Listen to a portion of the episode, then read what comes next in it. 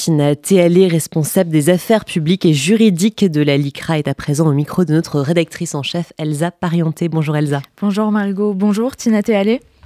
Bonjour Elsa. Euh, hier, la députée LFI Danielle Obono a qualifié le Hamas de mouvement de résistance. La commission justice de la LICRA s'est saisie de ses propos. Est-ce que c'est très clairement de l'apologie du terrorisme et quelles sont les suites judiciaires possibles? Bien, euh, quand on prend la définition hein, euh, de, de l'apologie du terrorisme, de quoi on parle? En fait, l'apologie, elle consiste à présenter ou à, à commenter favorablement soit des actes terroristes en général, soit euh, des actes terroristes précis. On peut glorifier les auteurs, on peut glorifier un attentat lui-même. Euh, effectivement, la, la, la, commission juridique euh, de la LICRA euh, s'est saisie de ces propos euh, pour plusieurs raisons. parce que, dans un premier temps, Madame Obono nous explique qu'il s'agit d'un mouvement de résistance, que le, que le Hamas est un mouvement de résistance. or, il ne fait aucun doute que le Hamas est bien une organisation terroriste elle est reconnue comme telle euh, par l'Union européenne. Il y a une liste qui a été mise à jour en 2022 qui indique clairement que ce groupe est un groupe terroriste.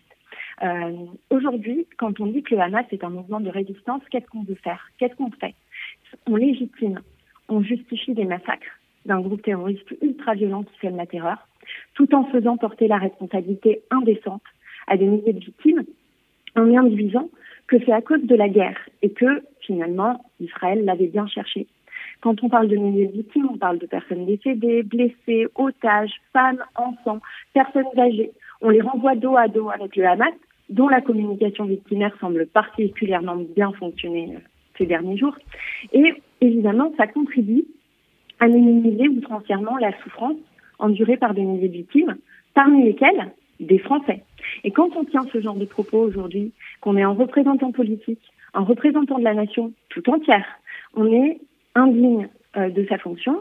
Euh, la LICRA euh, a souhaité se saisir de ces propos pour que la loi soit respectée et faire, enfin voilà, analyser ces propos pour savoir si on est dans de l'opinion ou si on est plus dans du délit et apprécier, donc la commission juridique appréciera si ces propos sont qualifiables pénalement en termes d'apologie du terrorisme sur l'apologie du terrorisme et sur aussi l'importation en France de la haine d'Israël, il y avait eu quand même de nombreuses alertes.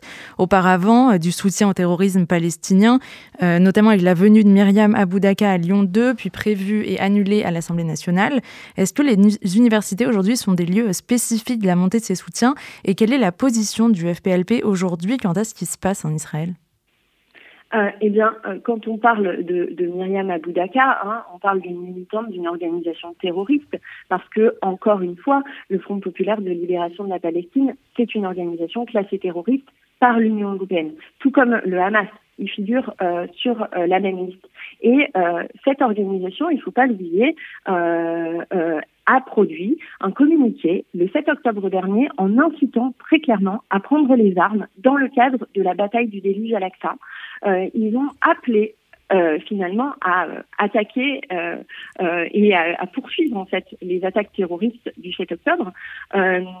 Vraiment, oui, les universités aujourd'hui font face à une recrudescence, à une montée qui est inquiétante on l'a vu hein, euh, dans, le, dans, le sondage de l'UEJF euh, euh, paru euh, il, y a, quelques semaines.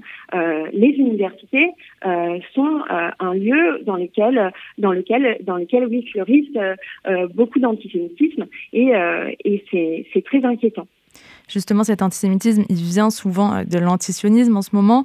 Est-ce que quand on est victime de propos mêlant les deux, quand on trouve par exemple un tag mort à Israël sur une synagogue, est-ce que l'arsenal législatif est adapté à mener à des condamnations? Alors, euh, alors, à la LICRA, euh, nous, on revient très souvent euh, sur un outil, la définition du travail qui avait été produite et adoptée par l'Alliance internationale pour la mémoire de l'Holocauste de l'Holocauste, l'IRA.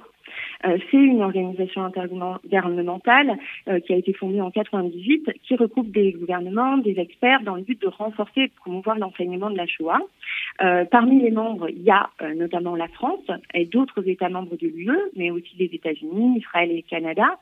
L'IRA a été adoptée en 2016 par consensus, c'est une définition certes non contraignante, c'est une définition de travail, mais qui donne une définition très claire de l'antisémitisme. Et qu'est-ce que ça nous dit? Ça nous dit que l'antisémitisme peut se manifester par des attaques à l'encontre de l'État d'Israël lorsqu'il est perçu comme une collectivité juive. Attention, euh, critiquer l'État d'Israël, critiquer Israël comme on critiquerait tout, autre État, euh, c'est pas considéré forcément comme de l'antisémitisme. Ça dépend effectivement si euh, l'antisionisme devient le faux-nez finalement de l'antisémitisme et qu'on utilise le mot sioniste à la place de juif. Et donc là, on se rend compte qu'il y a effectivement des failles. Euh, il y a des failles, notamment nous on le voit à la LICRA euh, dans la jurisprudence, c'est qu'il est assez difficile de faire comprendre ça aujourd'hui à des magistrats avec l'arsenal législatif que l'on a aujourd'hui. Mais en tout cas, euh, nous à la LICRA, on prône l'utilisation de cette de, de, cette définition de l'IRA, puisque euh, la définition nous explique quoi encore? Ils nous disent que le fait de euh, reprocher au peuple juif ou à l'État d'Israël d'avoir inventé ou exagéré l'Holocauste, l'établissement d'une comparaison entre la politique israélienne contemporaine et celle des nazis, l'idée selon laquelle les juifs seraient collectivement responsables des actions de l'État d'Israël, c'est de l'antisémitisme. Donc aujourd'hui, euh, à l'aube de ce nouveau monde post-crime contre l'humanité, euh, des associations comme la LICRA doivent se battre pour faire reconnaître devant les juridictions ce biais antisémite qui existe concernant l'antisionisme. Et euh, là, je vous parle d'un point de vue judiciaire, mais euh, peut-être qu'il y a effectivement et, certainement euh, des questions à se poser afin de renforcer l'arsenal législatif sur ce point. Vous êtes la LICRA, une association antiraciste universaliste. Qu'en est-il aujourd'hui, depuis le début de la guerre en Israël, du monde associatif antiraciste? Est-ce qu'il y a une forme d'universalisme qui, là, s'arrêterait soudainement aux portes d'Israël? Eh bien, euh, on, se, on se rend compte euh, forcément que, euh, enfin, et c'est général, hein, c'est une constatation générale, c'est que il y a une absence d'empathie pour Israël. mais notamment pour les victimes, on se rend compte que les gens font font soudainement des distinctions, mettre, enfin renvoient dos à dos des victimes avec des bourreaux. Euh, et c'est, c'est le climat, euh, le climat est anxiogène. Euh, après, effectivement, il y a des, il y a un socle commun d'associations universalistes euh, qui se retrouvent dans une pensée commune et dans des combats communs.